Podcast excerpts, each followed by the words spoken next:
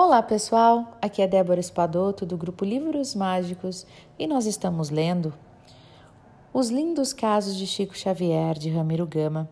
Hoje nós vamos ler o caso de número 107.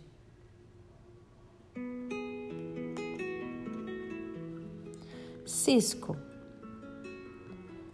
Falávamos ao Chico dos nomes e suas traduções, particularizando alguns de nosso conhecimento. Lembramos de um caro irmão, hoje já na espiritualidade, e com quem trabalhamos na Central do Brasil. Chamava-se Julemo e o seu nome veio de Juvenal, seu pai, Leonor, sua progenitora e Moraes. O nome e sobrenome de ambos. O Chico sorriu e saiu-se com esta, revelando-nos a alma cândida e humilde, dizendo assim: Então, meu nome não serve para nada, porque termina em Cisco. Francisco.